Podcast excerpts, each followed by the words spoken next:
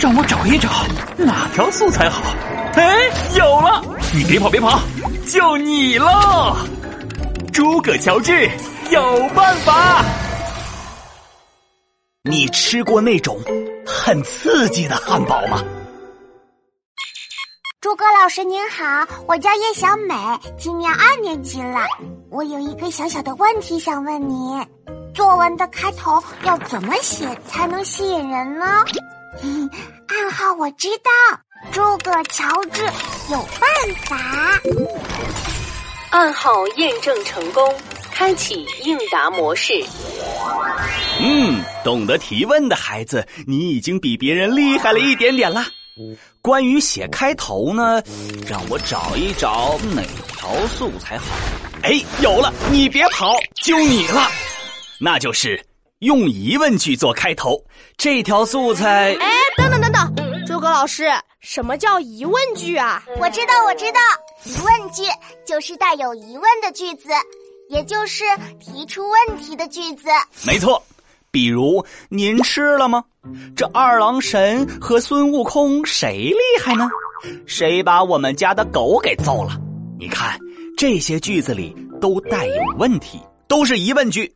我们今天要讲的这条素材呀，出自狐狸姐姐写的《二年级的小豆豆》这本书，里面有一个故事，就是用疑问句开头的，叫“你吃过那种很刺激的汉堡吗？”哎。汉堡还有刺激的吗？我怎么没吃过？诸葛老师，那是什么汉堡呀？快说快说！瞧，我这才一句呢，闹闹你就被吸引住了，有了继续看下去的欲望。这说明了什么呢？说明这个作者很了解我呀，嘿，知道我爱吃汉堡。闹闹别闹，汉堡咱们小孩子都爱吃，好吗？哼，那王静静，你说说，这说明了什么？好了好了，你们俩呀，听我说。作文开头用疑问句，比如这句：“你吃过那种很刺激的汉堡吗？”哎，这一下子就吊足了我们的胃口。是啊，是啊，我就很想知道这是什么汉堡，真的很刺激吗？有多刺激？对喽，这么好奇，是不是就会继续的往下读啦？这就是用疑问句开头的魅力，嘿嘿。哦，原来是这样啊，同学们。如果你们吃到一种味道很特别的食物，你们就可以用这样的句子开头了。那我也来一句，诸葛老师，你吃过那种像跳跳糖一样的坚果吗？我也会，我也会。你吃过那种臭袜子味道的水果吗？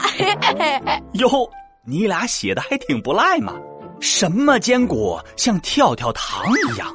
什么水果有股臭袜子味儿呢？大家看了这个开头啊，就会很想往下看。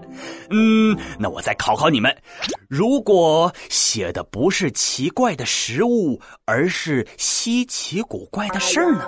这又该怎么写？我知道，诸葛老师，我碰到过一次关于迟到的，我可以这么写。你碰到过迟到还被表扬这种事吗？我也会，我也会。我见过一个很特别的酒店，它建在一个大坑里。那我就可以这么开头：你见过那种建在一个大坑里的酒店吗？看来你们已经完全掌握精髓了。用疑问句写开头啊，特别适合来写奇怪的人、奇怪的东西、奇怪的事。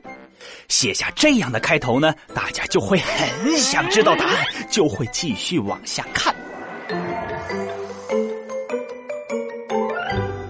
好了，今天就到这里。每天五分钟，积累素材 很轻松。小朋友们，你们写作文时想要什么素材，只管来找诸葛老师。只要你们说出暗号，我的作文素材机就会告诉你们答案哦。哎哎，对了，闹闹，呃，什么水果会有股臭袜子的味道啊？是啊，闹闹，我也想知道，快说快说。哦，这样啊，你们想尝尝吗？来，你们把水果拿来，嘿嘿，我这有臭袜子，哈哈哈！稍等一会儿就能品尝到啦，哈哈哈哈哈哈！